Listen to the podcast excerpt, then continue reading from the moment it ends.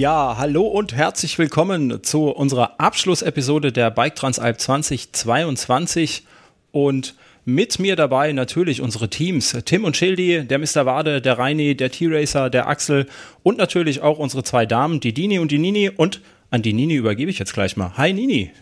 Ja, hi Sascha, schön, dass ich dabei bin, zum ersten Mal und äh, ja, ich denke, wir werden uns nicht lange aufhalten, sondern werden gleich direkt mal die Eindrücke von unseren Männern äh, nochmal einfangen. Ja, ähm, nochmal zum Gardasee, beziehungsweise zum großen Rennen, was Gefühle und Emotionen äh, bei uns allen hervorgerufen hat. Äh, ja, es ging los in Lienz und äh, ja, dann eben bis zum Gardasee äh, insgesamt haben die Fahrer dabei 566 äh, ja, Kilometer zurückgelegt und dabei äh, 18.378 Höhenmeter absolviert oder abgeradelt, wie auch immer man das schimpfen mag. Ja, und äh, ich denke, da werden die auch jetzt im Nachgang noch einiges zu berichten haben, wie es auf der Tour war und auch nachher. Ja, vielen Dank, äh, Nini, für das äh, erneute Streckenbriefing. Äh, wie, das sind wir ja schon gewohnt. Gerne, Hast gerne. Du sehr schön gemacht. Und ähm, ich würde sagen, wir geben gleich mal direkt an das erste Team, das hier in meiner Liste steht. Das ist natürlich ähm, ohne Wertung in der Gesamtwertung hier, welches Team hier als erstes ist. Das ist der Tim und der Schildi. Hallo ihr beiden. Hi Tim, hi Schildi. Hallo Sascha. Hallo Sascha. Wie geht es euch? Habt ihr die Bike Transalp gut verkraftet? Habt ihr noch Blues? wir haben den Tat. Blues jetzt. Den ja. Nach-Transalp Blues haben wir denke ich mal. Ja, mir geht es eigentlich ganz gut. Ähm, bin im Urlaub und äh, habe auch wirklich runtergefahren nach der Bike Transalp und ich glaube, Tim geht es nicht ganz so gut äh, nach seiner Corona-Geschichte, direkt nach der Bike Transalp, oder Tim? Ja, genau. Ich habe ja nicht nur den Transalp Blues, den ja die meisten Teilnehmer oder eigentlich jeder Teilnehmer kennt. Das ist so, wenn man wiederkommt aus den Alpen und dann jeder heimische Berg auf einmal nur noch ein Hügel ist, wo man denkt, ja, lohnt sich das überhaupt dafür, das Rad in Bewegung zu setzen. Zusätzlich habe ich mir ja auch noch diesen C-Virus als Andenken mitgebracht und ähm, das Ganze jetzt ja auch erst zwei Wochen her ist, bin ich noch ein bisschen angeschlagen, aber die schönen Erinnerungen äh, beleben mich fast täglich aufs Neue und äh, sorgen jetzt schon für Vorfreude aufs nächste Jahr. Genau. Ja, wie ist es für uns gelaufen? Ähm, ich denke mal, wenn man ganz vorne anfängt, die Vorbereitung für uns war alles andere als optimal. Wir haben uns eigentlich so viel vorgenommen und so viel überlegt, was wir machen können. Wir wollten nach Riva zum Bike Festival fahren, hat nicht funktioniert. Äh, wir hatten beide Corona. Äh, ich hatte noch eine Popo-Verletzung. Ähm, Tim hatte auch so seine Sorgen. Ähm, ja, also das war nicht besonders gut, die Vorbereitung. Ja, aber was besonders gut war, war dann, ähm, dass wir einen Tag vor, äh, vorher in äh, Lienz bereits ähm, angereist waren oder zwei Tage vorher sogar. Ähm, bestes Wetter hatten, schön und schon alle vorher treffen konnten, im Hotel ähm, vergnügen und mit bester Dinge dann gestartet sind eigentlich. Ähm, auf diese Hitze-Etappe am ersten Tag, einige der Hörer werden sich erinnern, wir erinnern uns bestimmt alle. Und ähm, dann irgendwie bei 42 Grad bin ich dann irgendwie weggeschmolzen und ähm, da wäre die Transalp schon fast zu Ende gewesen am ersten Tag. Ähm, so, ähm, nachdem ich mich, über, mich übergebend am letzten Anstieg am Wegesrand gesessen habe und im Hinterher erfahren habe, dass der Schildi sich tatsächlich auch schon Sorgen gemacht hat, ähm, haben uns dann irgendwie ins Ziel, ins Ziel gerettet als 100 Dritte, irgendwie sowas. Und da waren eigentlich das Ziel Überleben auf einmal viel höher ähm, angesiedelt, als das Ziel, irgendeine Platzierung zu erreichen oder irgendeine sportliche Leistung zu bringen. Ja, genau. Neben also dem, neben dem Spaß haben Ziel natürlich. Was wirklich haarscharf und ähm, wir hatten es am ersten Tag schon abgebrochen. Ähm, die Devise war wirklich ins Ziel zu kommen, wie der Tim schon sagte jetzt. Und äh, ich war ja live dabei, als der äh, Tim die, die Salztablette wieder rausgebrochen hat und nachdem er kilometerlang nur geschoben hat. Also es war schon krass und heftig. Und die Devise war wirklich nur ins Ziel kommen und dann haben wir es zum Glück auch geschafft. Ja. also man muss sich vorstellen, da war ähm, Anstieg auf Asphalt zwischen 10 und 13 Prozent und ich musste schieben, weil wirklich nichts mehr ging. Das war nachher auf den, auf den Daten im Tacho auch zu sehen, dass einfach, sobald die Temperatur, äh, Außentemperatur über die Körpertemperatur stieg, war einfach die Leistung komplett weg. Umso erfreulicher war die, ähm, die Wiedergeburt dann, die losging so Richtung zweite, dritte Etappe, wo man, wo ich dann merkte oder wir merkten, dass meine Beine gar nicht für immer weg waren, sondern es tatsächlich irgendwie mit der Hitze zusammenhing und wir dann ähm, auf einmal das fahren konnten, was wir uns auch vorgenommen hatten. Und ähm, dann war so ab spätestens ab Herrensteig, ab ähm, Etappe 2, die Abfahrt vom Kronplatz im Gewitter, ab da war irgendwie Transalp freigeschaltet bei mir und ich glaube auch bei Schildi. Ja. Und ähm, dann konnten wir anfangen zu genießen. Das war dieser mega geile Trail, den leider nicht alle fahren durften, weil wir da diesen Gewittereinbruch hatten. Ich bin so froh, dass wir ähm, den noch fahren konnten, dass uns auch noch nicht zur Wahl gestellt wurde, den nicht zu fahren, sondern dass das Rennen einfach noch lief, als wir da angekommen sind. Und ähm, ja, und danach war's, war's, lief, lief es dann einfach bei uns. Also dann ähm, ging auf einmal alles, was wir uns vorher schon vorgenommen hatten. Okay, fast alles, weil äh, wir hatten vorher fest vereinbart, ähm, im letzten Jahr hatten wir ähm, so, sagen wir, 2021 hatten wir es so gehandhabt, dass ähm, der Stärkere auch mal ein bisschen vorfährt und der andere dann nachzieht und so motiviert ist. Und wir hatten vorher gesagt, ja ganz sicher, dieses Jahr bleiben wir immer zusammen. Das äh, hilft, hilft mehr, als wenn einer ähm, etwas vorfährt. Ähm, das hat also genau 600 ähm, Meter gehalten, diese Trans äh, in dieser Transalp. und ich habe, also im Endeffekt habe ich viele Fahrer im, im Fahrerfeld mehr gesehen als Schildi. Weil der war einfach immer weg. Teilweise, teilweise haben wir uns erst im Ziel wieder getroffen. Nein, so schlimm war es nicht. Nein, so schlimm war es nicht. Ähm, wir haben das nachher die Taktik ein bisschen umgestellt, weil wir gemerkt haben, dass es doch auch motivierend sein kann, wenn der etwas stärkere Fahrer, und das ist Schildi, ähm, zumindest, ähm, zumindest bergan, ähm, wenn der auch ein bisschen vorfährt und man ein bisschen ein Ziel hat, zu dem man hinfahren kann, so als Relaisstation funktionierend wie das die guten Teams in der Tour de France auch machen und auf dem Niveau sehen wir uns ja auch irgendwo. Ja, also ich denke mal, birgt natürlich auch ein gewisses Risiko. Wir haben auf der letzten Etappe erlebt, wo du dein Handy verloren hast. Ähm, ist natürlich auch nicht, nicht ohne. Man sollte sich dann auch äh, spätestens Mitte der Etappe wiederfinden und äh, hat bei uns auch wirklich, denke ich mal, sehr gut geklappt. Ne? Und, ich ähm, glaube auch wenn ich das kurz sagen darf, ich glaube auch, dass wir da Glück gehabt haben, dass es gut gegangen ist, ja. weil wir ähm, am Anfang, wir hatten ja eigentlich jetzt ab Etappe 3 oder 4 irgendwie abgesprochen, dass wir ein bisschen miteinander kommunizieren müssen, noch wenn wir es so machen, weil ähm, äh, da haben wir noch zwei andere Teams, die werden das sicherlich nachher erzählen, die da auch ihre schlechten Erfahrungen mitgemacht haben, nicht eng zusammen zu sein und, und nicht permanent in Kontakt zu sein. Und da gibt es sicherlich auch Verbesserungsbedarf und da haben wir auch viel Glück gehabt, dass es gut gegangen ja. ist. Und äh, ich denke mal, wo wir gut gearbeitet haben oder wo du auf jeden Fall auch äh, mir das Leben gerettet hast, kann man fast sagen, ist auf diesen ganzen flachen Stücken, die wir ja auch drin hatten. Äh, da ist es dann als Team natürlich äh, besonders wichtig, dass man zusammen, zusammen ist dann. Und, ja, aber wie ich, wie ich, ja, da sind ganz sicher Gruppen wichtig bei diesen langen Zielstücken, aber wie ich schon sagte, dafür muss ja auch immer ein Dicker dabei sein. Der muss halt im Wind fahren. Und, da war diese Transalp, das muss man auch sagen, eigentlich für gemacht, weil es gab halt auch lange Zielstücke auf Radwegen, ja. ähm, im Vergleich, ja. äh, viel mehr als im letzten Jahr noch. Ähm, ja. ja, lange Zielstücke gab es, aber es gab natürlich auch diese grandiosen Panoramen, diese Etappe nach äh, San Martino, die, äh, bleibt mir einfach zum zweiten Mal schon, ich bin ähnlich, bin ich 2015 auch schon gefahren, wieder mal hängen, die Kulisse der Pale San Martino und ähm, oben an der, was ist das, Beiter Segatini, Passorolle auf jeden Fall, der, äh, der, der Geländeübergang das sind einfach Aussichten und, und, und das ist einfach unglaublich, das brennt sich ein und das ist mir auch diesmal wieder hängen geblieben. Hm. Das, jetzt hast du gerade schon fast meine, meine nächste Frage vorweggenommen oder meine erste Frage. Ihr redet ja jetzt schon ununterbrochen seit sechs Minuten. Ähm, aber ihr dürft das, das ist eure Transalp. Ähm, wie ist denn die, die, wie die Strecke im Unterschied ist äh, zu, zu den letzten Jahren, die ihr gefahren seid? Gab es da, also ich habe immer wieder auch äh, gelesen äh, bei Facebook und so, dass, dass die Strecke deutlich anders und deutlich weniger anspruchsvoll war als die letzten Jahre. Wie habt, habt ihr das gesehen? Da ja, würde ich sagen, das ist ja, ich würde sagen, das ist eigentlich falsch. Sie war nur anders anspruchsvoll. Vom sportlichen ja. Anspruch, denke ich, war sie mindestens genauso hart wie im letzten Jahr, wenn nicht sogar härter. Vom technischen Anspruch war sie deutlich unter dem Anspruch des letzten Jahres. Wobei ähm, das vor allem auch die Anzahl der technischen Passagen betrifft. Also die, die Passagen, die an technischen Stellen drin waren, die waren angemessen. Ähm, aber es waren halt nicht so viele wie in den Vorjahren und auch nicht solche teilweise auch überfordernden Stücke, wie wir sie 2021 hatten. Ähm, ja, durchaus vergleichbar mit 2015 zum Beispiel. Und, und 2021 haben wir ja alle so als die geilste Transalp aller Zeiten wahrgenommen. Und wäre natürlich, muss man auch sagen, schön, wenn es ein bisschen in die Richtung wieder zurückgehen würde. Ja, also man, man kann halt gut daran festmachen. Also ich bin äh, voriges Jahr die Transalp habe ich auch viel nach unten geschoben oder hier und da auf jeden Fall. Und jetzt bei der Transalp habe ich gar nicht geschoben nach unten. Äh, die Bergaufstücke, die man wirklich nicht fahren konnte oder wo man Kraft sparen konnte, sollte, die haben halt geschoben.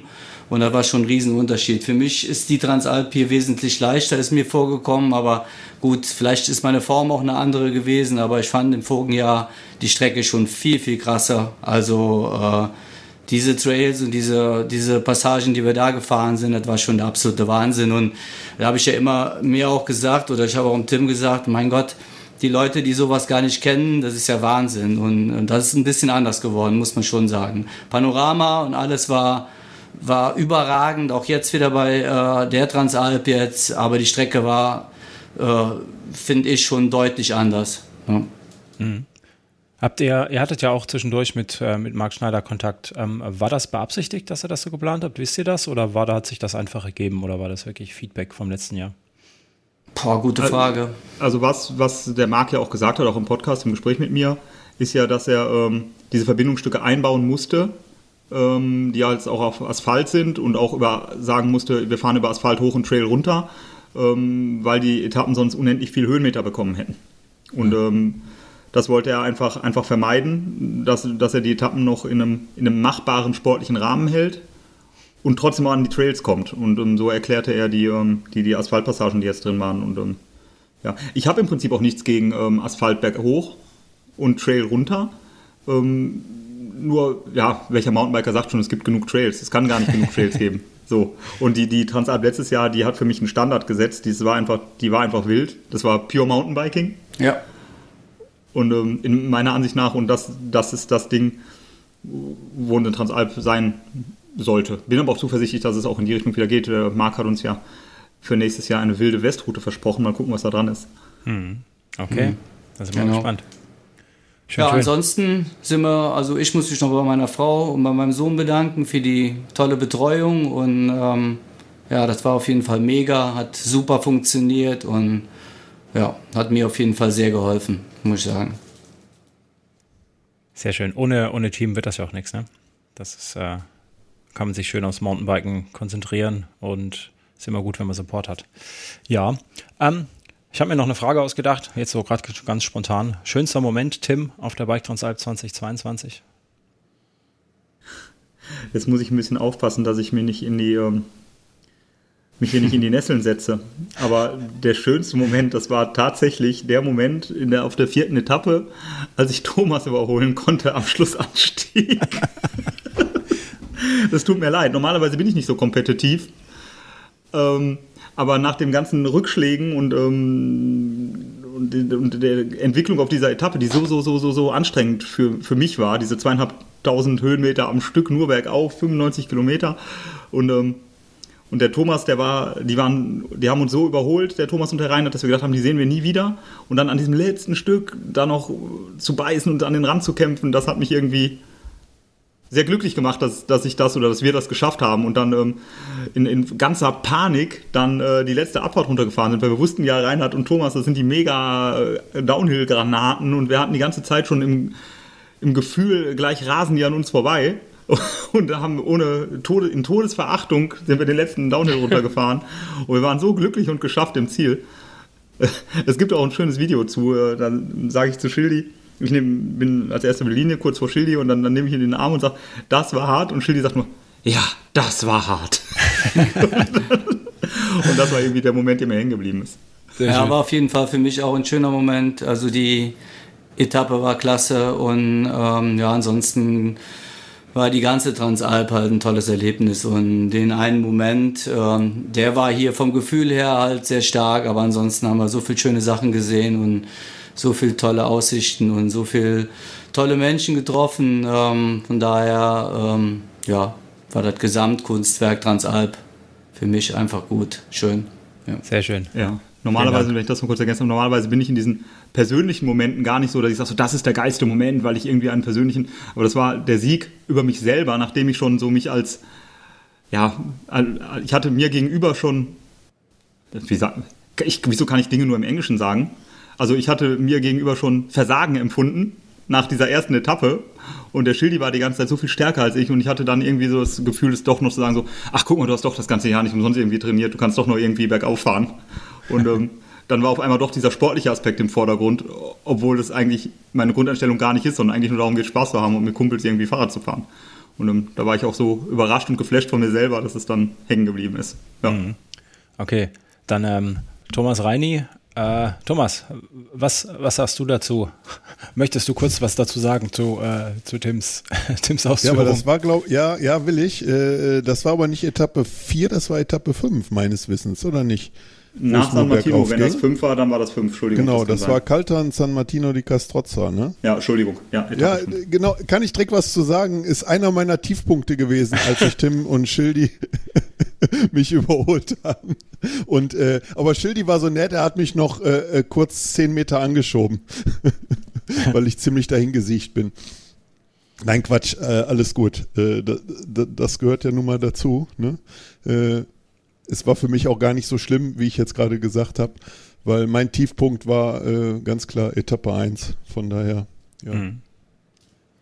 Okay. Das haben wir alle im Podcast mitgekriegt. Äh, ich habe das nochmal äh, noch mal die Zeiten geguckt. Wir sind da Platz 21 oder 25 gewesen. Äh, sechseinhalb Stunden Fahrzeit. Nachher, wo wir uns bewegt haben bei den Teams, ja, da äh, in, in den Platzierungen, dann wären wir anderthalb Stunden schneller im Normalfall gefahren, wenn ich nicht äh, mir es noch schlechter gegangen wäre, wahrscheinlich äh, wie Tim. Tim ist auch eingebrochen, ich bin noch mehr eingebrochen. Mich hat der Stecker schon nach einer halben Stunde erwischt. Also das war mein größter Tiefpunkt. Da kann selbst der Sturz auf der letzten Etappe äh, nicht mithalten. Äh, ja. Also Tag, äh, also es war tatsächlich so, Thomas hat äh, meistens immer einen Tag, wo es nicht so läuft, aber das war jetzt wirklich der erste Tag, der lief gar nicht. Und ähm, ja, wir haben schon gewitzelt. Wenn, wenn wir nächstes Jahr fahren, fahren wir auf jeden Fall einen Tag eher.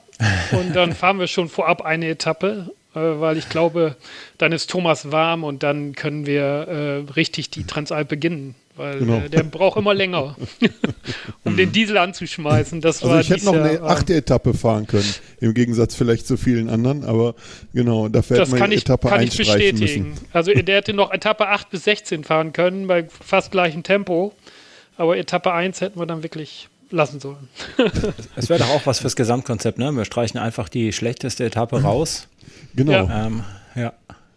Und äh, aber generell muss man das natürlich auch sagen, das hat natürlich auch eine Vorgeschichte. Wir hatten ja auch eine komische Vorbereitung dieses Jahr. Ja. Ähm, Thomas war zweimal äh, nicht fit. Ich hatte meinen Schlüsselbeinbruch kurz vorher, also zwölf Wochen vorher. Und von daher äh, sind wir natürlich auch mit diesmal anders zu Transalp gefahren wie das Jahr davor.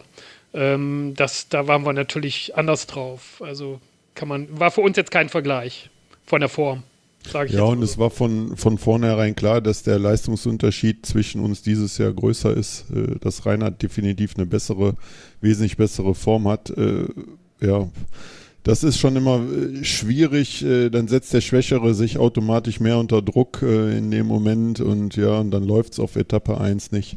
Das ist natürlich nicht so eine ja, die, die ja, Hitze kam natürlich hinzu. Ne? Die Hitze absolut, war dies Jahr ja. Wahnsinn. Und der eine kann die Hitze besser ab, der andere kann genau. sie gar nicht ab. Das haben, glaube ich, alle Teams ja gemerkt, ja. dass immer einer dabei war, der das, glaube ich, äh, weniger Probleme hatte als, als dann der andere. Und das war bei uns halt auch noch, kam noch mal drauf auf äh, vielleicht die unterschiedliche Form, die dann doch da war, ja. Aber gut, das äh, hat, hat, halt jeder mit zu kämpfen gehabt, ne? Das ist halt mit der Hitze, von daher. Ja, genau. Das sehe ich auch. Ist das auch keine Ausrede? Nein. Und ähm, die Sache nochmal mit dem Zusammenfahren und nicht Zusammenfahren, das war bei uns ja auch ähnlich. Ich bin ja dann mal an den steilen Anstiegen meistens oder langen Anstiegen auch mehr oder weniger vorgefahren. Ähm, und wir hatten dann ja auch das Problem, dass wir dann Platten hatten, wo ich Thomas nicht gesehen habe. Ich dachte, der ist schon an mir vorbei, war er gar nicht. Und genau in dem Moment hat er einen Platten. Ja, und dann steht man halt als, äh, stand er halt alleine da und äh, musste seinen, seinen Platten da beseitigen. Das ging jetzt recht schnell. Ich glaube, du hast nur einen Plug reingemacht, ne? Dann ja, sagen wir mal, ich habe nachher geguckt, das hat schon 12 oder 15 Minuten gedauert. Ich hatte, ja, das Problem ist gar nicht, dass man seinen Platten, das ist zwar ärgerlich, wenn man dann alleine da steht, aber man muss dazu sagen, wir hatten uns ja vorher so verabredet, dass wir äh, die Hilfsmittel gegenseitig mit haben. Ja. Und das hieß, äh, Reinhard hatte die Pressluftkartuschen äh, in der Tasche äh, ich hatte zwar die Pumpe am Rad, ja, und dann habe ich einen Plug reingemacht, habe aber mit der Pumpe nicht den Druck reingekriegt, den ich gebraucht hätte. Und dann hat er nicht geschlossen, dann war er wieder platt, ja, dann musste ich wieder pumpen, bis dann irgendwann ein netter Fahrer vorbeikam und äh, mich fragte, ob, er, ob ich Pressluft haben will. Und dann ja, hat er mir eine Kartusche da gelassen. Das war super nett. Äh, dann ging es wieder. Das ist natürlich, ja, das sind immer so Herausforderungen in einem in einem Zweier-Mannschaftsrennen, äh, ja, wo einem, äh, wo man dann da steht und äh, abkotzen könnte, den anderen am liebsten erschlagen würde in dem Moment. Äh, aber das gehört nun mal dazu. Und das sind so Herausforderungen, die ich finde, die gerade eigentlich die Transalp als Zweier-Mannschaftsrennen ausmachen. Und das ist so, ich finde es schade, dass es, äh, dass das auf Einzelfahrer geschwenkt ist. Das hat sicherlich auch wirtschaftliche Gründe. Äh, ich finde, das macht gerade den Charme aus, dass äh, man im Zweierteam fährt und das gibt, äh, dass nie beide gleich stark sind, sondern dass man sich gegenseitig pushen kann und jeder hat mal einen guten, schlechten Tag und sowas und äh, da, da, ist ganz viel Charme dabei. Hm. Das ähm, ist auch, glaube ich, auch ganz wichtig, wenn ich mir jetzt erstmal eure beiden Teams angucke, äh, Tim und Schildi oder jetzt auch euch, äh, Thomas und dich, Reini. Ihr seid ja auch ähm, sehr unterschiedliche Körpertypen. Ne? Reini ist klein und schmächtig, Thomas, du bist recht groß. Ähm, da ergibt sich ja auch schon und einiges schwer. auf der Strecke. Das wollte ich jetzt so nicht sagen. Du bist recht groß, ja. da kommt auch mehr Gewicht mit. Ist einfach so. ähm, ich kenne das ja von mir auch. Bin auch nicht der Kleinste ja. und nicht der Leichteste. Ähm, da hat man ja aber auch einfach andere Vorteile. Ne? Du kannst auf der, auf der Ebene, wenn du erstmal angerollt bist, ähm, dann ziehst du den Reini gerne hinter dir her. Ne? Ähm, und bergauf ist der Reini halt der, der. Ich habe es ja selber hier beim, äh, beim Rennradtraining gemerkt, wie, wie frech du, Reini, im größten Gang die Berge hochgefahren bist hier bei mir an der Mosel. Ähm, das ist halt auch einfach eine Stärke von dir. Ne? Ja, erstmal bin ich nicht klein, ja. 1, ja, 6, 8, aber du bist ja leicht. Nein, gut. Ich bin, ich bin ein leichter Fahrer, keine Frage, und habe dann einen ganz guten Hebel an den Beinen und kann ja. berghoch, glaube ich, ganz gut fahren. Das, das passt schon. Und äh, Thomas ist klar, der ist halt ein Diesel, wenn er in Schwung ist auf einer Ebene, dann äh, ist der nicht zu bremsen. Das war äh, letztes Jahr natürlich nochmal extremer. Da war er da top in Form war. Da hat er die ganzen Gruppen über die Flachetagen äh, über die Flachetagen gebracht. Also ist er vorne ab und 20 Leute hinter ihm. äh, das war tatsächlich so. Dies Jahr hat das nicht so geklappt. Dies Jahr äh, ja, war, ja, war es einfach nicht so. Ne? Und ja. Ähm, ja, aber wir hatten trotzdem, also wir haben trotzdem, äh, also für mich war das ein auch eine tolle äh, Transalp. Sie war total anders wie letztes Jahr, das sehe ich auch so. Also ich bin ja auch eher, fahre ja auch gerne technisch gerne bergab. Und das war letztes Jahr natürlich der Hammer dann für mich und für Thomas auch, für uns beide, ja. gerade weil wir einfach ja. gerne bergab fahren, Trails. Und das war dies Jahr schon ein bisschen anders. Das war schon wirklich einfacher. Ähm, wie ich das so mitgekriegt habe von dem Marc Schneider, hat das wohl mit West- und Ostroute zu tun und mit den unterschiedlichen Höhen, wo man sich dann auch befindet. Die Westroute ist halt im Ganzen höher und dadurch wohl ein bisschen wilder als äh, die Ostroute, so habe ich es zumindest verstanden. Und ähm, also für mich war das dieses Jahr äh, erholsamer, nicht so anstrengend und wirklich schön. Und letztes Jahr war es äh, berghoch und bergab bedeutend anstrengender. Für mich persönlich. Mhm. So kann ich das nur so sagen. Ne? Ja. Du hast ja auch danach nochmal Mountainbike-Urlaub gemacht, ne?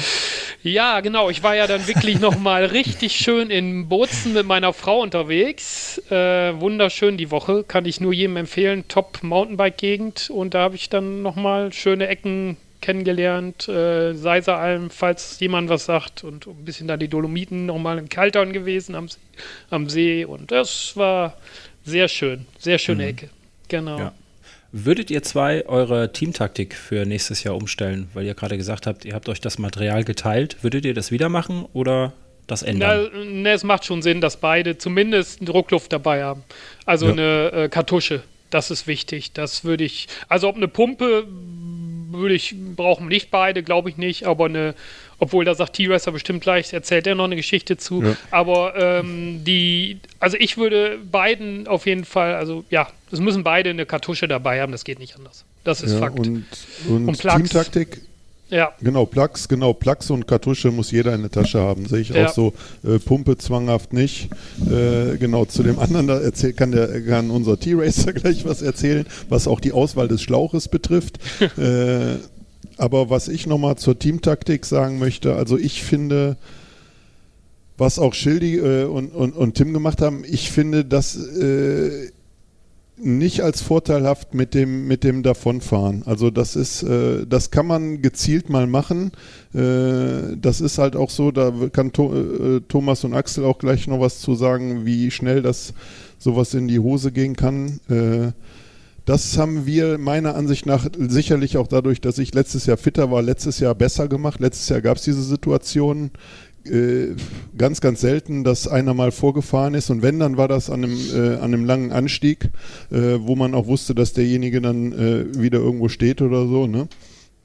Aber ich halte da also nicht viel von. Das ist auch komischerweise, äh, früher gab es ja auch eine Limitierung. Du durftest dich bei den 99, 2000 war das rum, durftest du dich nicht weiter wie fünf Minuten von deinem Teampartner entfernen. Und wenn du dann über die Zeitmesspunkte gefahren bist, wo keiner genau wusste, wo die waren, und du hattest eine größere Distanz zu deinem Partner, hast du eine Zeitstrafe bekommen.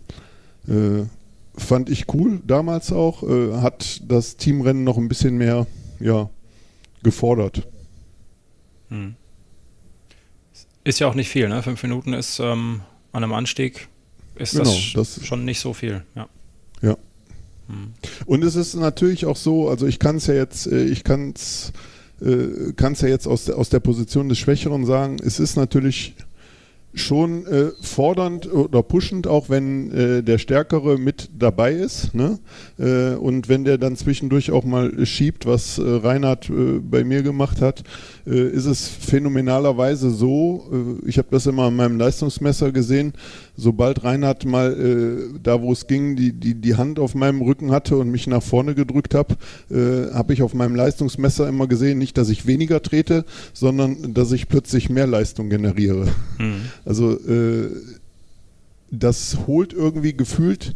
Es ist natürlich für denjenigen, der es macht, auch natürlich anstrengender, aber wenn er eh bessere Form hat und aus dem anderen holt das lustigerweise eigentlich mehr raus. Das ist äh, Zumindest ja, das, ist es bei mir so gewesen. Das war tatsächlich so. Es war wirklich so, sobald ich, ich musste nur die Hand auflegen und zack, äh, waren ein paar Watt mehr da.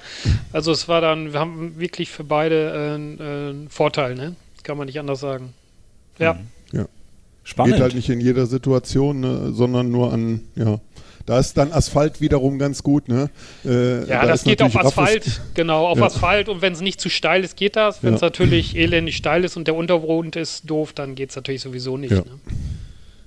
ja. Mhm. und dann muss man ja auch ein bisschen sein Tempo fahren. Also äh, natürlich macht es keinen Sinn, eine halbe Stunde vorauszufahren, das ist Schwachsinn. Aber äh, wenn es dann zu steil wurde, bin ich schon mein Tempo gefahren äh, um, um mich auch nicht, also um einfach mein Tempo zu haben und wenn es dann ging, haben, sind wir zusammengefahren. Also habe ich halt mal die Hand aufgelegt und das war, das wurde auch von Tag zu Tag besser, fand ich. Also so, man muss es ja auch erst wieder einspielen, ne? Ist ja nicht so, dass man von vornherein weiß, wie ist die Form, wie läuft's. Es hat sich dann einfach auch so ganz gut eingespielt, fand ich, muss ich sagen. Mhm. Äh, und was man, äh, was, was ich noch sagen wollte, was natürlich, was wir letztes Jahr gemacht haben, was dieses Jahr nicht so war, was heißt wir, äh, Reinhard ist dieses Jahr ohne Leistungsmesser gefahren und äh, letztes Jahr war es so, dass wir aus dem Training raus wussten, was jeder fahren kann. Äh, und ja, und wenn man dann als Stärker auch ein Leistungsmesser dran hat, hat man automatisch auch einen, äh, einen Drehzahlbegrenzer für den anderen mit dran. Ne? So wenn du kein Leistungsmesser hast, ja. dann ja, dann fährst du dein Tempo. Und so hast du halt gesehen, okay, wenn er dann wusste, er fährt 300 Watt oder 320 Watt theoretisch, äh, ja, und das hieße bei mir dann aber, dass ich mit 340, 350 Watt fahre oder so. Ja, äh, und dann gehen ganz schnell die Lichter aus. Ja. Ne? Von daher ich, ist das. Ist so. Ja, Leistungsmesser ja. macht äh, definitiv Sinn für beide. Ja. ja. Kann ich auch Einfach um sich aufeinander einzustellen. Ne? Das ist. Ja. Äh, hm. Deswegen kann natürlich ein Grund sein, warum das äh, im letzten Jahr auch besser harmoniert hatte, einfach. Ne? Hm. Ja, gut hat schon auch was dann mit der, mit der generellen Vorbereitung Form zu tun.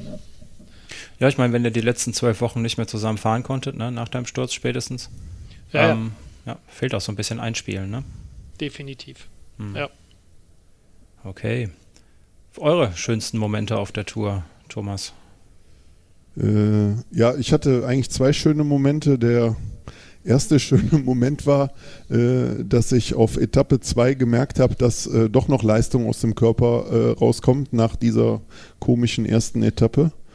Äh, und ja, und äh, dann äh, trotz allem die, die, die, die Zieleinfahrt äh, nach Riva oder äh, das vorgelegte Ziel, äh, die, die Fahrt da, äh, darüber, dass das doch alles noch so gut geklappt hat, auch wenn ja der eigentlich der nicht der, der unschönste Moment war zusätzlich noch der Sturz, wo ich immer noch Probleme im Knie habe und und und ja, Schürfwunden verheilen, aber so manch andere Sachen sind halt immer noch so ein bisschen nervig. Also so, denk, ich denke jeden Tag noch an die Transalp, nicht nur an die schönen Sachen, sondern auch so ein, so ein blöder äh, Sturz äh, und das zeigt einem immer, wie schnell man auch durch an nicht gefährlichen Situationen irgendwie schweren Etappenstücken oder sonst irgendwas äh, einfach durch, ja, durch Unachtsamkeit oder Pech auf die Fresse fliegen kann und dann kann es auch ganz schnell vorbei sein. Hm. Ja. Hm, Ja, für mich, also ich muss sagen, ich fand das auch wie Tim komischerweise. Ich fand da auch äh, diese San Martino-Geschichte einfach wunderschön.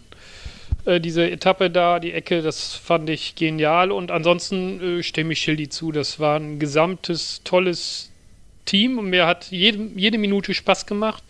Auch äh, wenn wir dann zusammensaßen und was zusammen gemacht haben nach den Rennen. Und äh, also ich hatte wirklich sau viel Spaß und äh, ich, ja, es ist einfach eine Woche, man ist raus. Also man ist raus aus dem Alltag, zack, Ja. und man ist so im, im anderen Leben und die Woche ist einfach so, äh, so viel, so emotional, es passiert so viel und ja, man ist einfach im ganz anderen Leben auf einmal und das gibt einem so viel Kraft. Also mir zumindest jedes Mal wieder, wo ich einfach sage, wow, und ich, also ich bin nächstes Jahr wieder dabei, was- weil es einfach geil ist. Also mir macht es einfach Und- Spaß. Und wir haben ja noch eine neue Krankheit oder Begrifflichkeit definiert, äh, was uns alle erwischt hat, der Trans-Alzheimer. Ja. Also man, ja von Etappe zu Etappe, man, äh, ja, der Kopf ist einfach nur noch auf, aufs Fahren fokussiert und ja, es bleibt einfach, äh, einfach normale Dinge dann. Man lässt was liegen, man vergisst was, äh, man weiß nicht mehr, wo man seine Sachen hingesteckt hat, in den Taschen und und und. Ne? So ist das. Schön, vielen Dank. Dann ähm, gehen wir mal zu, zu unserem nächsten Team. Das Team, das äh, offensichtlich noch so viel Luft unterwegs hatte, dass ich, äh, ich glaube, jeden Tag fünf, sechs, sieben, acht Schnipsel und Videos von auf der Strecke bekommen habe. Ähm, natürlich sind unsere Bleibaumbrüder gemeint. Ähm, der T-Racer und der Axel. Äh, hallo, ihr zwei. Ja, Ja, dich. Hallöchen. Wie habt ihr, wie habt ihr die Transalp erlebt? Also, ähm, die erste Etappe, da haben wir jetzt ja alle schon ein bisschen was zu erzählt, ging uns natürlich ähnlich äh, aufgrund der Hitze. Psyche, physisch enorm fordernd. Ähm, damit sind wir aber komischerweise von uns Teams am besten mit klargekommen ähm, und äh, waren natürlich trotzdem entsprechend platt im Ziel, aber gut, erste Etappe muss man immer erstmal reinkommen in so ein Event. Äh, wir hatten da schon auch ein paar schwere Momente, ähm, aber ja, das hat, das hat einfach irgendwie geklappt. Ne? Also eigentlich war an, der, an dem Tag noch alles gut.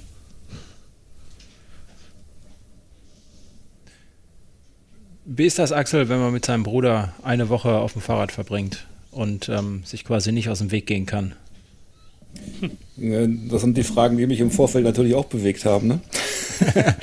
ähm, äh, es ist schon so, dass wir ja ähm, vor einigen Jahren auch immer mal wieder im Trainingslager auf Mallorca waren und äh, zum Teil da auch das Hotelzimmer geteilt haben. Insofern äh, wusste ich ein Stück weit, was auf mich zukommt. Ähm, neu war natürlich die Transalp, Mountainbike Transalp, ähm, für mich so ähm, Respekt einflößend an sich, äh, ob ich das überhaupt schaffe und natürlich dann wie wie geht das mit der Verbindung unter den Brüdern so weiter? Ne? Gibt es Momente, wo man sich vielleicht mal anschreit äh, oder bleibt alles harmonisch? Und aber da kann ich ganz klar sagen, auch diese eine Etappe mit, mit der Panne, wo wir nicht zusammen waren, da hat uns nichts entzweit. Die Woche war hervorragend mit Thomas. Ich äh, bekunde eine kleine Liebeserklärung an meinen Bruder. Also ich würde es gerne auch wieder mit dir machen.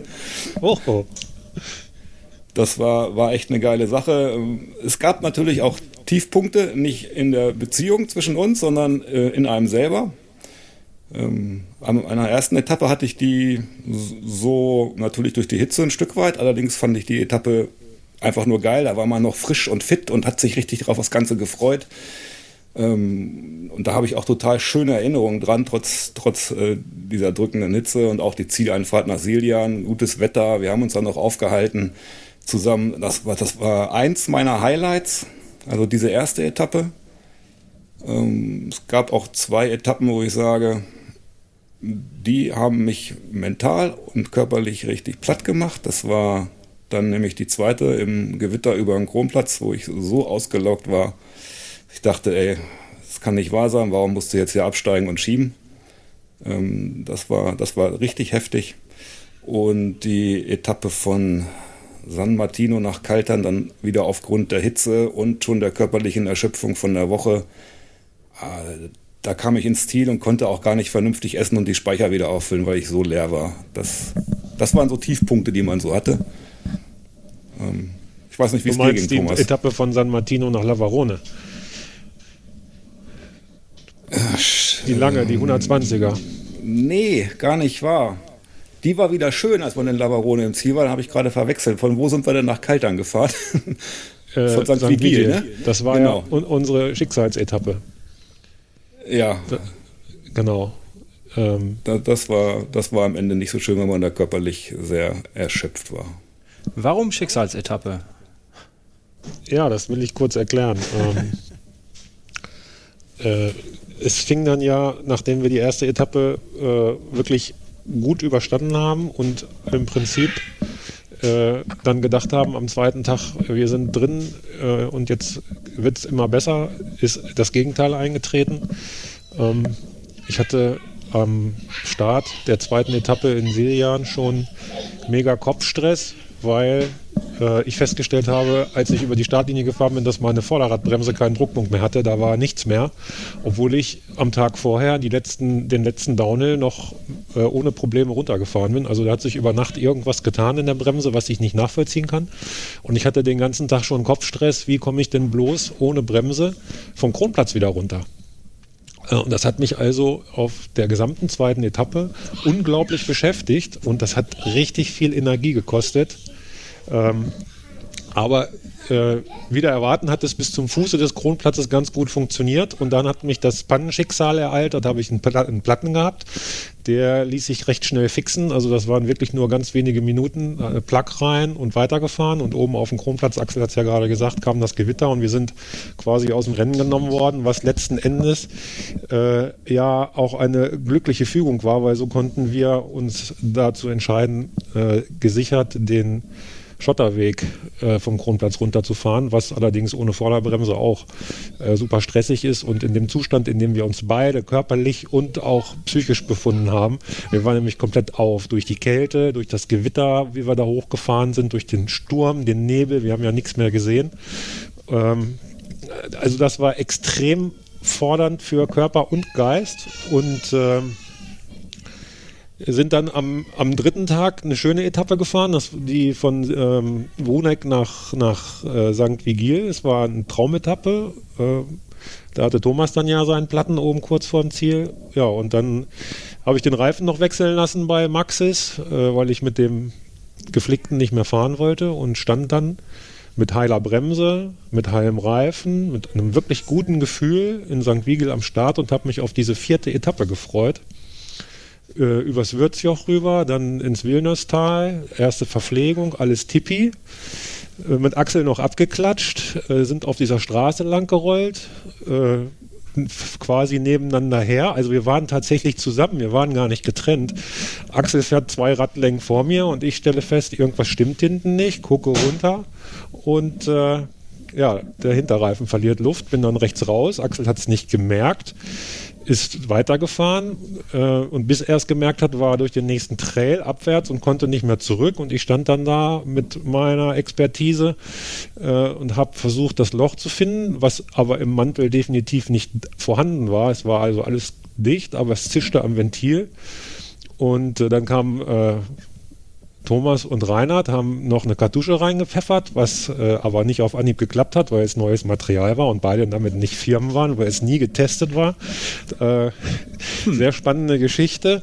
Und äh, letzten Endes habe ich mich entschlossen, den, das Rad auszubauen und einen Schlauch einzuziehen. So, ich hatte einen Leichtschlauch dabei von Revolup, habe den eingezogen, hatte schon blutige Fingerkuppen und eingerissene Fingernägel, weil ich natürlich nicht meine Gummihandschuhe die ich in unserem Zweibrüder-Podcast immer vorgestellt habe, angezogen habe, sondern es in der, in der Rennhektik vergessen habe und mit meinen ganz normalen Fahrradhandschuhen da mit der Milch rumgepumpt habe und habe dann feststellen müssen, als ich die Pumpe, die ich habe, angesetzt habe an den Schlauch, dass ich die nicht benutzen kann, weil das Ventil des Schlauches kein Gewinde hat, wo ich die Pumpe habe aufschrauben können.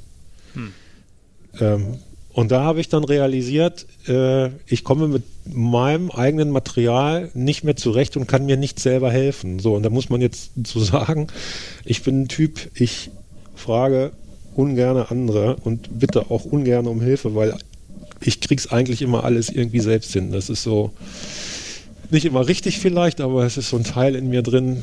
Äh, in dem Fall war es nicht so. Und dann kam das Nervenflattern und es fuhren hunderte von Radfahrern an uns vorbei und einer fragte dann irgendwann mal, ob ich Hilfe brauche. Ich sagte ja, der war überrascht. Der hat mir dann seinen Schlauch gegeben, den habe ich dann eingezogen. Äh, dann hielt noch die Dame aus Traunstein an, die ihren Mann betreut hat. Die ist dann mit ihrem äh, PKW gefahren auf der Straße, frag, hielt an, fragte, ob ich eine Standpumpe brauche konnte ich also mit wenigen Hüben dann tatsächlich den Reifen auch aufpumpen. Der ploppte auch in die Felge und ich bin dann mit ordentlich Druck im Reifen nach 29 Minuten und 54 Sekunden, ich habe es hinterher ausgewertet, weitergefahren auf der Etappe. Zwischendurch hatte ich noch versucht, Axel anzurufen. Er hatte versucht, mich anzurufen, ging aber nicht, weil kein Netz war. Und mit diesem ganzen Stress im Körper äh, bin ich dann in den nächsten Trail gefahren.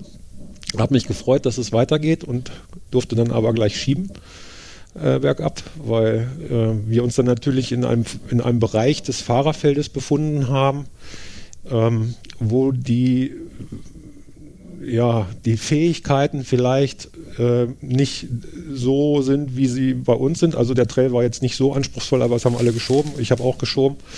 Und unten bin ich dann auch, auf, auch wieder auf Axel gestoßen und wir konnten die Fahrt fortsetzen. Und äh, ich war aber mental komplett auf da. Ne? Ich war fertig. Axel hat sich auch Sorgen gemacht, weil es hat halt ewig gedauert und er wusste auch nicht, was war.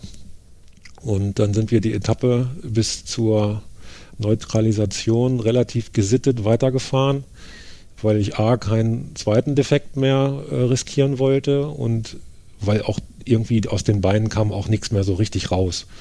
Wir sind, haben dann noch einen Sturz miterlebt, der hat sich im Trail, äh, war ja recht technisch mitunter da, hat sich äh, im Trail direkt vor uns über den Lenker verabschiedet und geschrien, als ob er abgestochen worden ist. Dem haben wir dann noch geholfen.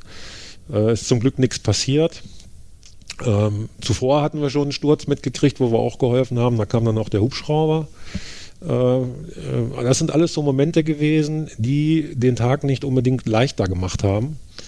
Aber Axel und ich sind dann als Team haben wir zusammengestanden, als Brüder haben wir zusammengestanden und äh, haben diesen Tag dann noch hinter uns gebracht, äh, sind dann irgendwann lass an Kaltern noch angekommen. Kurz, lass mich noch ja. kurz einhaken, bevor wir an Kaltern angekommen sind. Eigentlich, bis Bozen lief es eigentlich soweit ganz gut, fand ich. Und dann kam dieser elendige Radweg da an dem Fluss entlang in der Hitze und ähm, der hat mich dann auch irgendwie zermartert. Also diese Hitze und dann noch Gesäßschmerzen, wo man sich überlegen musste, ah, fahren wir jetzt langsam und sparen Körner, bis dann die Zeit, da war ja auch die Zeitmessung angehalten, bis dann die Zeitmessung ähm, irgendwann vor Kaltern wieder losgeht. Oder drücken wir ein bisschen mehr rein, damit der Hintern nicht so wehtut. Und äh, dann gab es ja doch so einen Wahnsinnigen, äh, der vielleicht nicht mitgekriegt hat, dass die Zeitmessung da ausgesetzt war, der sich dann davor gespannt hat und äh, meinte, er, er muss innerhalb von einer halben Stunde da diesen, diesen Radweg irgendwie abgerissen haben und haben wir uns dann halt reingehängt. Das, das war eigentlich ganz, ganz witzig, äh, hat aber natürlich trotzdem Körner gekostet. Und dann ging es ja nach Kaltern nochmal über den Berg und nochmal in der Hitze und runter und dann Kaltern wieder hoch und du denkst, du bist schon da und musst aber nochmal eine Schleife fahren und den Berg hoch und da war ich dann echt alle. Ja, ähm, was vielleicht ganz witzig ist, ich habe ja nun, äh, das war jetzt die dritte Transalp, die ich gemacht habe. Die erste habe ich ja mit Thomas gefahren. Der war jetzt auch wieder dabei. Äh, die zweite bin ich mit Jens gefahren. Der war ja auch wieder mit dabei. Und jetzt äh, bin ich mit Axel gefahren. Und ähm, mit allen drei Partnern äh, bin ich ja immer noch dicke. Ähm, aber äh, ja, das ist ja vielleicht nicht auch nicht unbedingt, ist nicht unbedingt selbstverständlich in so einer Extremsituation, in der man sich da ja irgendwo begibt. Äh, es hat alles spitzenmäßig funktioniert, aber Axel und ich hatten irgendwie als Brüderpaar da so eine Verbindung. Wir haben, wir mussten nicht viel miteinander reden. Es hat funktioniert einfach. Und wir haben unterwegs teilweise dieselben Ideen gehabt, ohne dass wir drüber gesprochen haben. Äh, das ist schon so in der Reflexion hinterher ist mir das aufgefallen. Es ist schon hochinteressant, was da, ob das jetzt Zufall ist oder ob da irgendwo tatsächlich eine, eine, eine Bindung besteht. Äh, ich will jetzt nicht ins Übernatürliche abdriften oder ins Spirituelle, äh, aber das ist schon interessant gewesen, dass wir da sehr homogen miteinander umgegangen sind und mhm es hat einfach funktioniert. Das ich meine, ihr kennt, euch, ihr kennt euch jetzt ja auch schon ein paar Jahre, ne? Ja, wir sind allerdings hm. jetzt so veranlagt familiär, dass wir sind jetzt nicht die Typen, die jeden Tag fünfmal miteinander telefonieren müssen, ne? sondern wir sind halt Brüder und jeder hat so sein Ding und macht auch. Äh, sind jetzt durch die, die, diese Transalp im Vorfeld natürlich auch, durch die Vorbereitung auch näher zusammengerückt. Kann man, glaube ich, so ganz gut sagen und haben da eine absolut geniale Zeit genossen und ich würde das, lieber Axel, natürlich, ich würde sofort wieder machen, ne? Äh, als, als Brüderpaar, weil ähm, das ist schon was Besonderes, finde ich. Ja, und über die Woche hinweg muss man nach meinem Empfinden auch sagen, okay, ersten zwei Etappen waren noch so ein bisschen abtasten, ne? wie stellen wir uns aufeinander fahrtechnisch ein. Und dann hat es sich ja, wie du selber sagst, so ganz von allein große Abstände gab es nicht mehr. Okay, diese eine Panne war vielleicht auch noch ein Auslöser, dass man gemerkt hat, okay, es macht Sinn, noch enger zusammen zu bleiben. Aber nichtsdestotrotz, äh, da bin ich nicht ganz bei, bei Mr. Wade, sondern sage, am Berg muss man auch mal sein eigenes Tempo fahren können, weil das zermürbt sonst nämlich auch, wenn man sich da immer auf den anderen einstellen muss. Also da gibt es dann auch durchaus mal, mal Abstände. Aber die haben sich bei uns ja auch immer mehr im Laufe der Woche angeglichen. Also mhm. das Leistungsniveau ist so parallelisiert worden. Das war schon sehr interessant. Sehr schön. Axel, was war denn dein schönster Moment bei der Transalp? Ja, ich habe natürlich schon drüber nachgedacht, als die anderen sich so darüber als, ähm, ausgetauscht haben. Aber es gibt den einen Moment, also einen, einen extremen geilen Moment gibt es nach der Durchfahrung der Zeitmessung oben auf dem letzten Berg. Und zwar als die anderen beiden Teams da gewartet haben auf uns und wir dann von dort gemeinsam weitergefahren sind. Diesen einen Moment habe ich in dem Moment als toll empfunden, aber noch gar nicht realisiert, was er mit mir macht. Das kam dann nämlich erst auf der weiteren Abfahrt nach Riva, wo, wo ich mich am wenn wir nicht gerollt und gefahren wären, hätte ich mich an Straßen gesetzt und hätte tiefgreifend geschluchzt und geheult, weil ich das so geil fand, dieses, dieses Teamwork, dieses Wir-Gefühl erlebt zu haben. Das, ähm, die Tränen, die mir runtergeflossen sind unter der Brille, die konnte man nicht sehen, aber ich habe echt geschluchzt. Also das war richtig, Schön. richtig geil. Das war ja. so einen emotionalen Moment habe ich beim, beim Sport hat man ja viele e-, extreme Momente, aber diesen emotionalen, den habe ich bisher so nicht gehabt und das das war so geil. Ich glaube, diesen Moment kann ich nicht wieder erleben. Doch, nächstes Jahr. Timo, ja. ist dein, dein schönster Moment. Ja, ja. Ähm, also erstmal ist ja diese, diese Teilnahme überhaupt ein einwöchiger geiler Moment, ähm, den man nicht hoch genug schätzen kann, wenn man da am Start steht und dann gesund am Ende über die Ziellinie fährt. Also das ist für mich im Prinzip die ganze Woche ist der Moment. Äh, und innerhalb dieses, diese, dieses Hochgefühls kommen dann natürlich die Einschläge äh, mit der Hitze, mit der Panne, dann mit dem mit dem, mit, mit dem Jens, der abreisen musste, mit der Imke, die abreisen musste, äh, da, äh, mit den schweren Momenten aufgrund in der sechsten Etappe, wo es am Berg so brutal heiß war, dass mir die Tränen gerollt sind, weil ich nicht mehr wusste, wie komme ich noch an. Äh, ich hab, da habe ich auch Schnipsel gesprochen. Äh, man hört es zum Glück gar nicht so. Also ähm, und der, aber der beste Moment ist tatsächlich, und da bin ich auch ganz bei Axel, äh, das Team, das Teamerlebnis in der ganzen Woche mit allen Beteiligten, sowohl die, die jetzt hier im Podcast dabei sind, als auch mit dem Ralf noch dabei, mit der Sabine noch dabei, äh, mit dem Jens noch dabei, mit Imke und mit der Anna. Ähm, und Markus. Äh, der der Moment ganz klar, die achte Etappe, die wir am Abend äh, vom Samstag nach der Zieldurchfahrt äh, gemeinsam da begangen haben, in dem Lokal, wo wir zusammengesessen haben und uns gegenseitig hochgefeiert haben. Das fand ich richtig geil. Und deswegen würde ich das auch wieder machen. Mhm. Sehr schön, so, sehr schön. So weit bin ich noch nicht. Weil ich sage, ich sage nämlich, diese Momente, wie du sie beschreibst und die ihren Höhepunkt an einer letzten Etappe da bei mir gefunden haben, ich kann mir ehrlich gesagt nicht vorstellen, dass ich das nochmal toppen kann. Und das hemmt mich natürlich zu sagen, ey, ich bin sofort nächstes Jahr wieder mit dabei unabhängig davon, dass es dann auch erstmal äh, familiären Diskussionsbedarf gäbe, ob ich da freikriege. Ähm, aber diese Momente waren so, äh, so Top-Level, ich weiß nicht, wie man das noch, noch mal toppen will. Hm.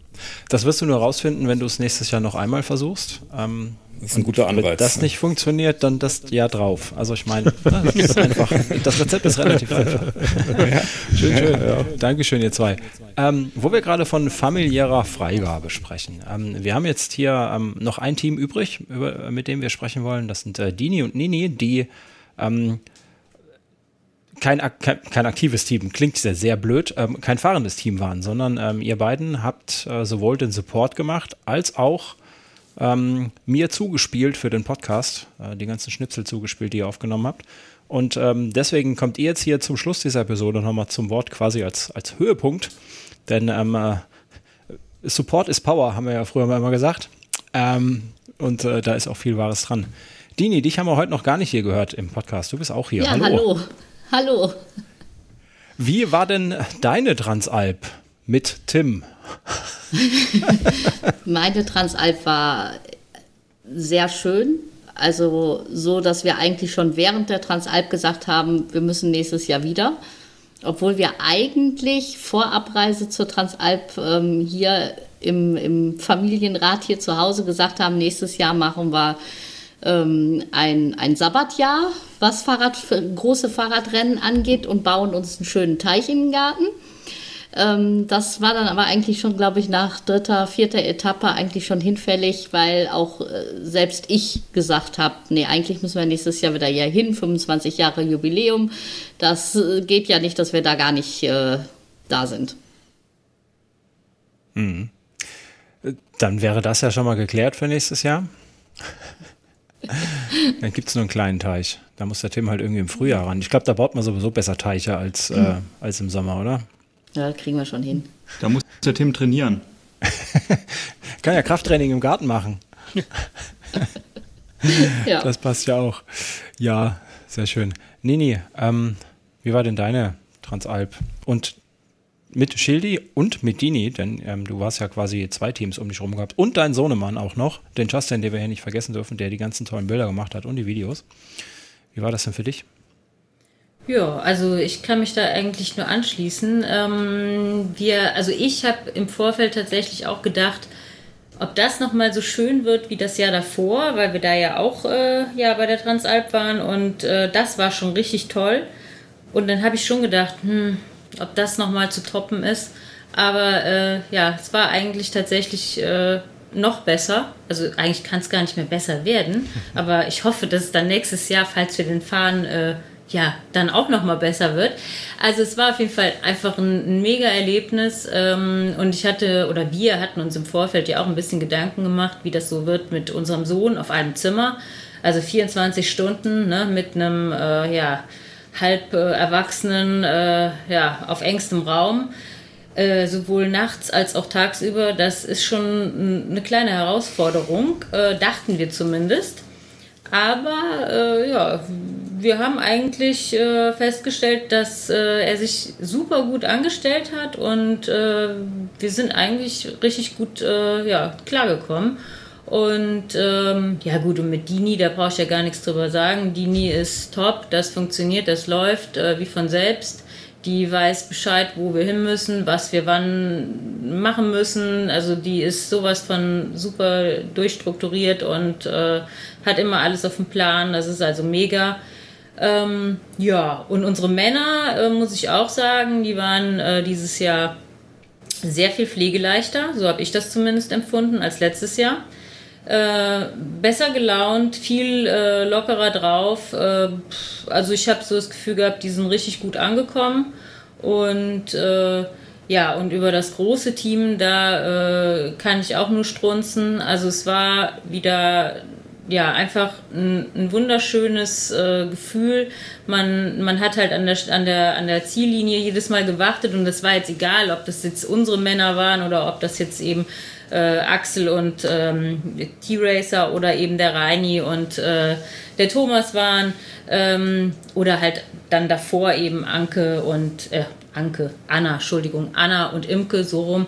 Ähm, also man hat sich einfach für jeden total gefreut und äh, es war ein, ein, super tolles Erlebnis. Und äh, der Justin ist eigentlich das beste Beispiel. Der hat im Vorfeld immer so ein bisschen, ja, ich sag mal, gemosert ist vielleicht jetzt der falsche Ausdruck, aber er hat halt äh, so immer gefragt, ja, aber fahren wir doch mal, noch mal richtig in Urlaub als Familie, immer hier Transalp, Transalp, ne? Und äh, der war zwei Tage da unten und hat gesagt, also eins ist klar, nächstes Jahr sind wir auf jeden Fall wieder hier. Ähm, ja, von daher, das drückt, glaube ich, ganz gut aus, äh, ja, wie, wie viel Spaß und ja, was das einfach für ein tolles Feeling da unten ist. Mhm. Ich glaube, den Satz haben wir auch auf Band irgendwo in einer Podcast-Episode. Ähm, da hat er schon festgemacht für euch, dass ihr da nochmal hin müsst. genau. Ja. Ähm, Dini, was sagst du zu Trans-Alzheimer? Der Tim war ja auch einer der Betroffenen. Ähm, wie viele Sachen hast du ihm hinterhertragen müssen? Ähm, ich glaube, dass wenn, also so, das glaube ich, kann ich auch für Schildi mitsagen, wenn, wenn Nini und ich nicht gewesen wären, weiß ich nicht, ob die überhaupt überhaupt mit Anziehsachen im Ziel in Riva angekommen wären. ähm, also das wird wirklich von Tag zu Tag schlimmer, ähm, ob es jetzt hier Tims ähm, Schuhe waren, die er beim, nach, nach der ersten Etappe da wechseln musste, weil, weil sie kaputt waren vom vielen Laufen. Ähm, und er dann einen Tag später festgestellt hat, dass er da die doppelten ähm, Einlagen drin hatte. Ähm, also man musste schon wirklich auf jede Kleinigkeit bei, bei den Jungs achten, damit die auch ähm, vernünftig morgens am Start standen und also das Fahrrad dabei hatten und sowas alles. Ja. Also auch sehr viel Arbeit für euch, ja? Ja, Arbeit ist es ja nicht. Also es ist, es ist ja zu Hause manchmal nicht anders, ne? Uh.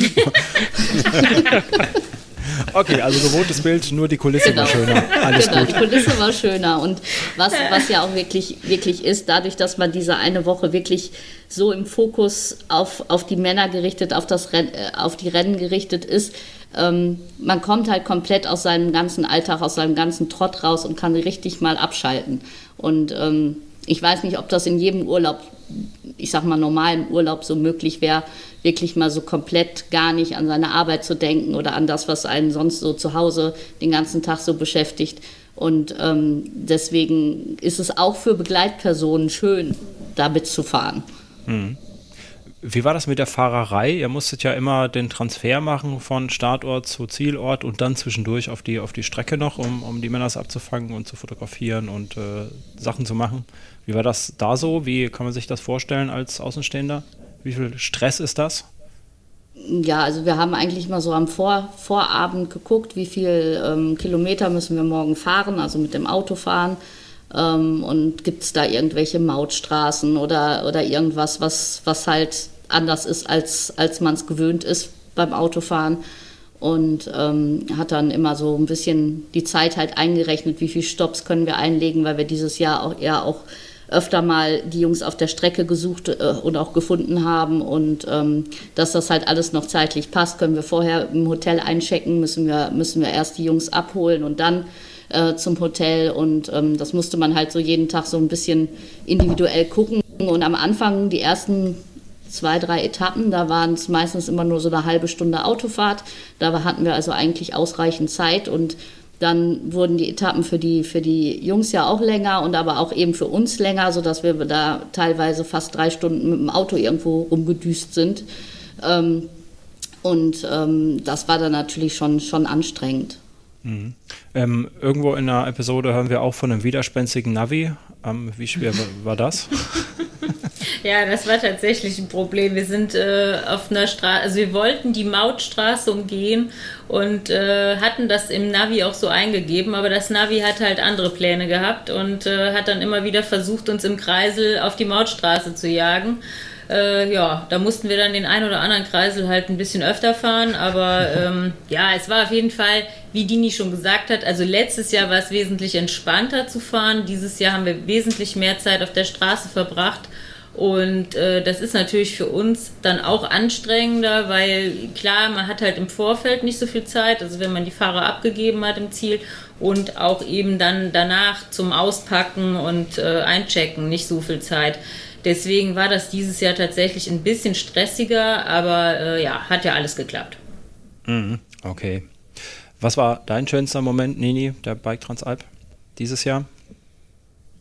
Also ich kann das eigentlich auch gar nicht festlegen auf irgendeinen Moment. Also äh, klar, also äh, vom emotionalen her war tatsächlich die Zielein äh, oder der Zieleinlauf, Zieleinfahrt, wie auch immer, äh, in Riva, weil äh, ich hatte noch so überlegt, hm, was mögen sie sich wohl dieses Jahr einfallen lassen? Letztes Jahr sind Tim und Schildi ja ins Ziel gefahren und haben dann ihre Fahrräder hochgehoben und über die Ziellinie getragen.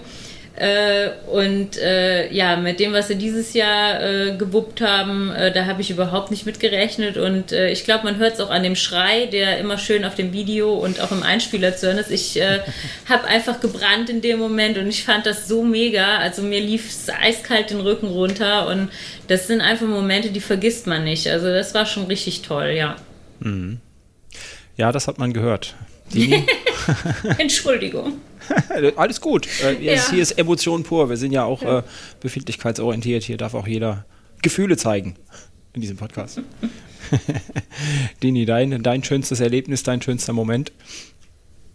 Ja, ich würde eigentlich, eigentlich das Gleiche sagen, wie, wie Nini gerade schon gesagt hat. Also das war einfach, das war eigentlich wirklich so ein Gänsehautmoment, weil ähm, erstmal, wir waren am Warten, wir hatten, wir hatten ja immer den ähm, GPS-Live-Track von Tim, von Tims Garmin, dass wir ähm, ungefähr wussten, wie lange brauchen die Jungs noch bis ins Ziel.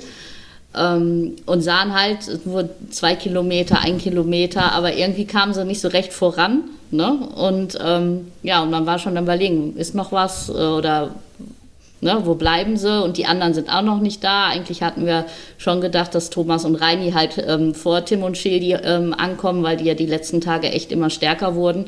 Und ähm, ja, und irgendwie kam gar keiner. Und ähm, ja, und dann kamen sie alle zusammen und das war halt wirklich so ein Moment, so, wo einem tausend Steine von, vom, vom Herzen geplumpst sind, weil wirklich alle, ähm, wie heißt es, ähm, relativ unverletzt, wenn man jetzt mal von Thomas letzten Sturz ab, absieht, ähm, ins Ziel gekommen sind. Ähm, alle waren glücklich, alle hatten gute Laune und gerade dann auch so dieser Moment, als wir dann nachher ähm, nach der Zieleinfahrt alle noch auf diesem Stück Rasen bei dieser Dayback-Ausgabe gesessen haben und dann ähm, ähm, da wirklich alle nur lagen und total entspannt und glücklich waren und man hatte, egal wen man anguckte, jeder hatte ein Lächeln im Gesicht. Das war einfach, einfach ein schöner Moment. Ja. Mhm. Sehr schön. Ja, schön, schön. Ähm, wie schwierig war es am nächsten Morgen nicht aufs Fahrrad zu steigen, äh, Tim? Tatsächlich schwierig. Also ich wollte, also ich wollte tatsächlich Schildi überreden, am nächsten Morgen ähm, den Tremalzo hochzufahren oder ein Stück des Tremalzo hochzufahren, um diesen Trail nochmal zu fahren, den wir 21 am Ende gefahren haben, weil das wirklich so ein mega geiler Trail war. Und ähm, aber Schildi ähm, war da nicht so, äh, nicht so zu bewegen. Und im Endeffekt nee, auch ganz gut, weil ich ja zwei Tage später dann auch meinen meinen viralen Infekt nachweisen konnte und ähm, vielleicht ganz gut, dass ich mich da nicht mehr überlastet habe. Ja, so ist das mit der Bike Transalp. Es hört sich auf jeden Fall nach einem riesengroßen Abenteuer an, was ihr da erlebt habt. Ähm, viel Spaß hattet ihr, wie es sich anhört. Und ähm, ich denke, den ganzen Spaß und auch, auch die ganzen Emotionen kann man wunderbar nochmal in unserem ähm, Live-Racing-Tagebuch nachhören. Denn ähm, da habt ihr ja jeden Morgen und nach jedem Zieleinfahrt ähm, einfach sehr ungefiltert mit ins Mikrofon gesprochen und äh, mal erzählt, wie es euch geht. Und ich denke, das kann man sich auf jeden Fall nochmal anhören. Dann kann man auch so die eine oder andere Geschichte, die ihr jetzt erzählt habt, nochmal quasi live nachvollziehen. Ähm, denn auch da waren wir ja dabei. Und ähm, ich kann nur für mich sagen, der ja hier zu Hause saß an der Heimatfront und ähm, die Sachen geschnitten hat.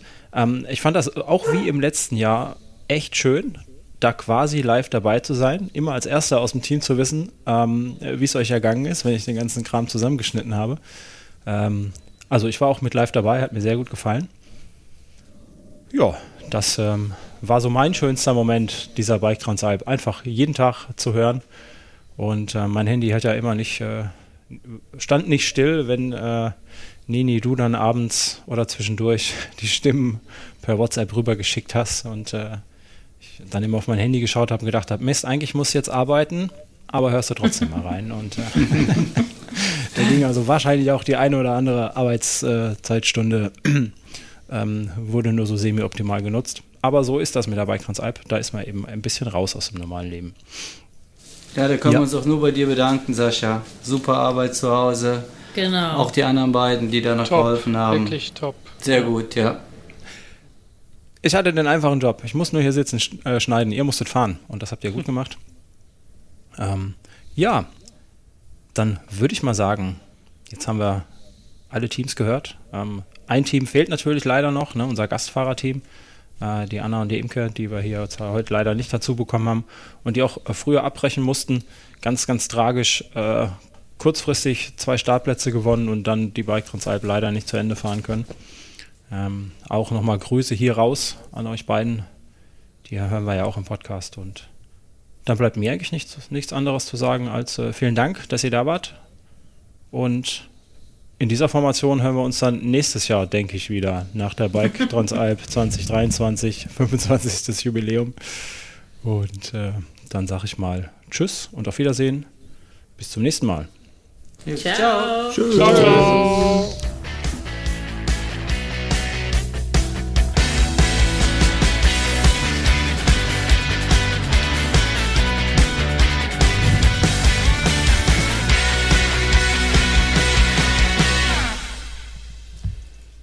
Ja,